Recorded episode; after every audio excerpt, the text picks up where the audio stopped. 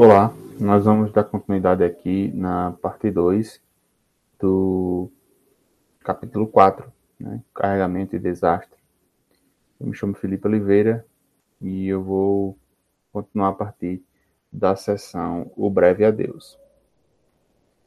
Eu falo que o universo de, de Jorge Cantor, que Jorge Cantor criou, era simultaneamente o universo onde ele vivia, sua mente interruptamente se expandindo dentro das estranhas estruturas singularmente populantes, polulantes, que ele imaginava e então trazia ao mundo.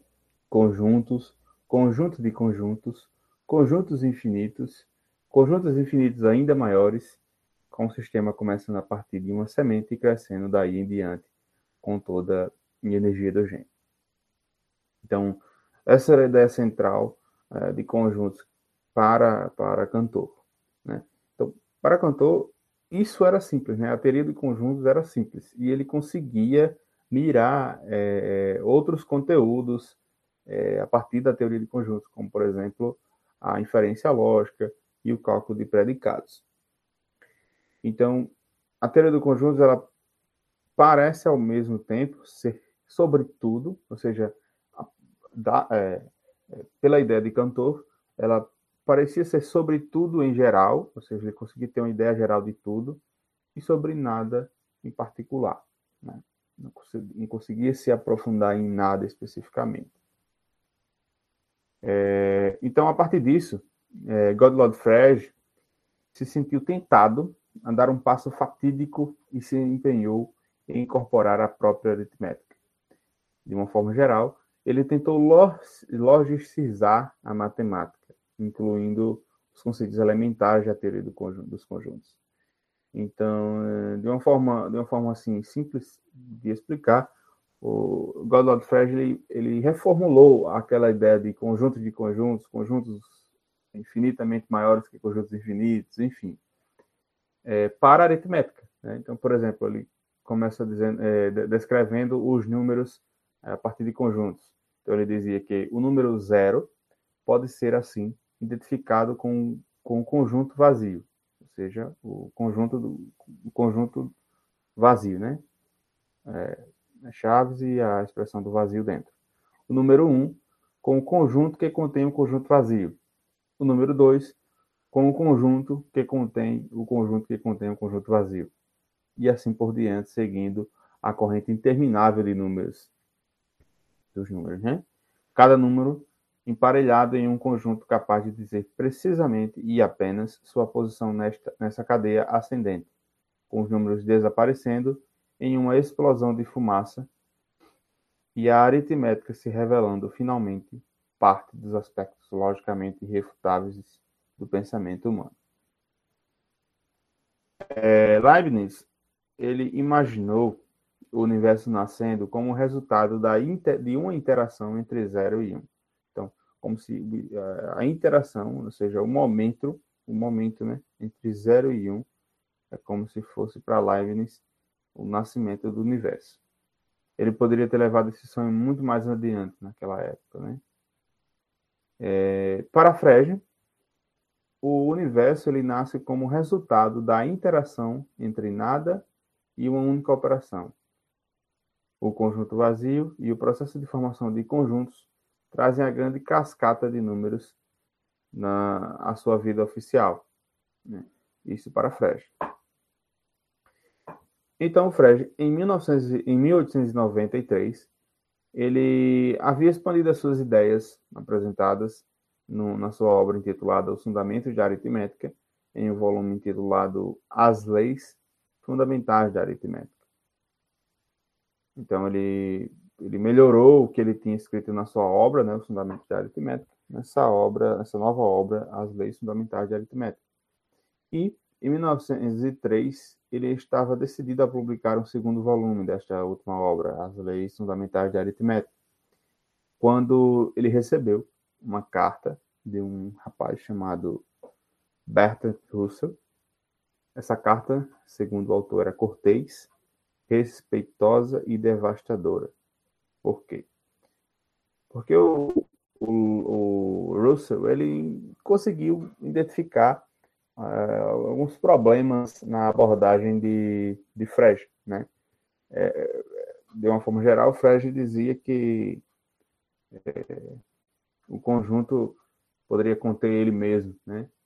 Então, o Russell pedia para Frege considerasse os conjuntos que não contêm a si, a si mesmo como membros, os chamados conjuntos normais, ou seja, os conjuntos que não contêm a si mesmo são conjuntos, entre aspas, normais. Né? É, por exemplo, o conjunto de todos os cães não é um cão, né? E o conjunto de todos os números, obviamente, não é um número. Então, não entra naquela teoria de logicizar, de, de, de, é, de trabalhar o todo né, a partir dos conjuntos, como, como o Fred propôs. É, mas o Russell, por outro lado, ele dizia que sim, existem conjuntos que contêm a si mesmo como membros. E ele chamou de conjuntos anormais. Né? Por exemplo, o conjunto de todas as coisas, uma coisa, né? O conjunto de todas as coisas é uma coisa, segundo, segundo Russell. Então, existem as duas vertentes. Aí ele, ele cita algumas, alguns, alguns exemplos para, para né? como por exemplo o conjunto, o conjunto geral que contém o conjunto dos cães, o conjunto dos físicos, o conjunto das louras, loiras e todo o resto. Né? Então ele formula isso num conjunto. E ele chama esse conjunto de N. Aí ele pergunta: N é normal? Esta pergunta foi feita por Russell. Né? Se N é normal, pode ser encontrado entre o conjunto dos conjuntos normais n é pelo menos n, então ele, ele diz que n era igual a n, porque ele dizia afirmativamente falando que o n era normal, e todos os outros conjuntos que ele definiu anteriormente. Mas se n aparece em n, n é membro de si mesmo. Olha só. Né? Por definição, anormal.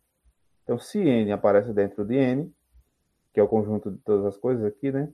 Todos, todas essas coisas que ele definiu, os físicos, Kant, etc., então ele não é normal. Né?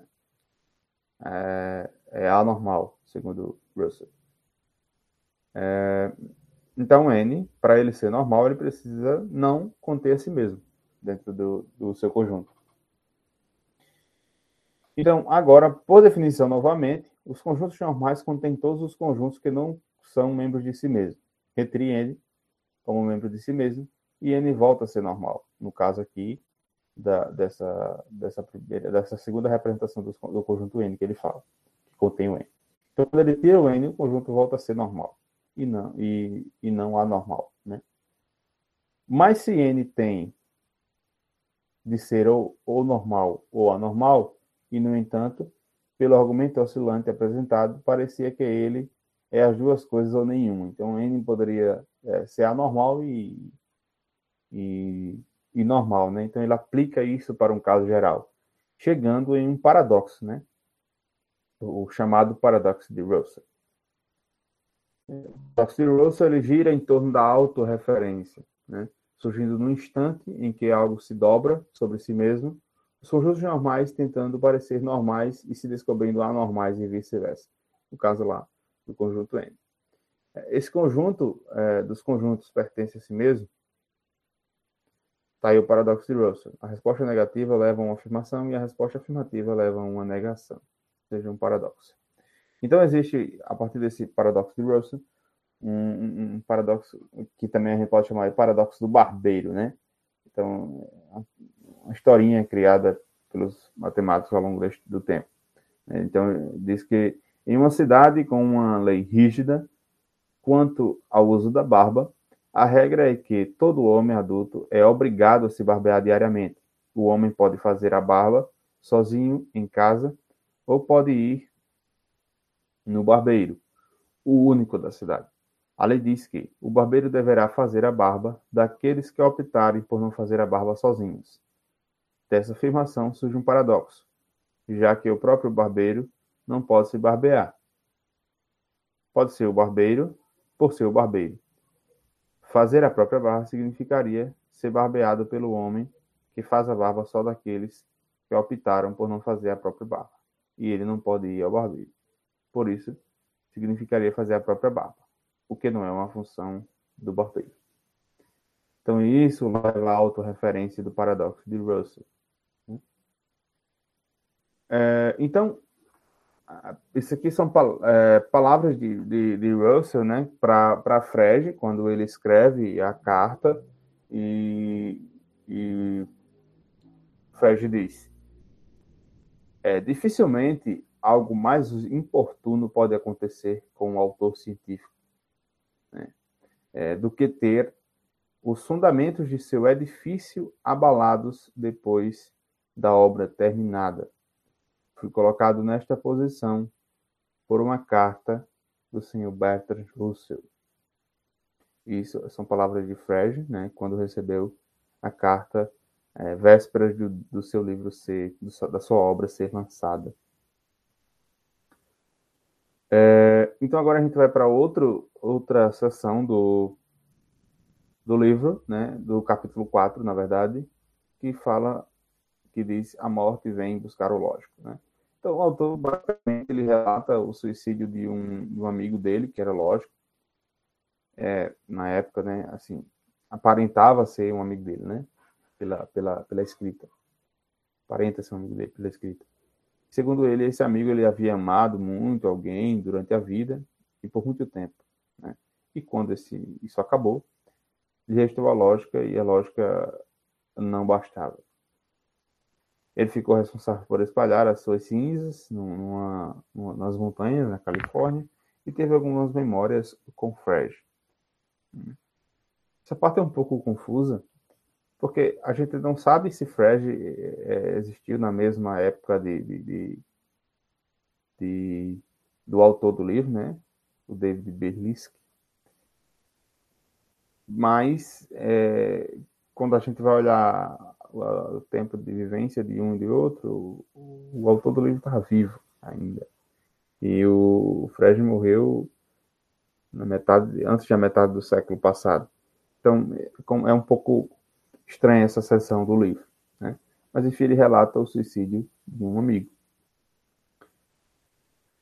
E existe um apêndice, um apêndice, um apêndice que, que diz talvez haja restrições. E ele faz algumas comparações com modelos é, matemáticos, é, lógica de predicados. Né? Então ele começa dizendo: os detalhes precisos de inferência no cálculo de predicados tendem a ser onerosos. Dois pontos merecem ser comentados. Primeiramente, os detalhes, embora onerosos, não são difíceis e só exigem papel, lápis e paciência para ser dominados. O cálculo, em contraste, contém conceitos de verdadeira dificuldade intelectual. Em segundo lugar, os detalhes estão a serviço de um sistema de pensamento muito poderoso, já que a inferência no cálculo de predicados representa uma maciça ampliação do pensamento anterior e não apenas uma modesta ampliação, fazendo com que até os mais sofisticados sistemas lógicos de Boole ou de Venn mais pareçam trenzinhos de brinquedos comparados com as máquinas a diesel que deslizam suaves do expresso da meia-noite, que é o sistema de Fresh.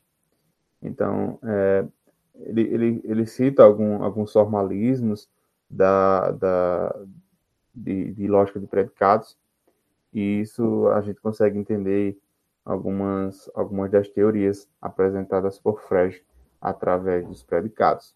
Né? E é isso.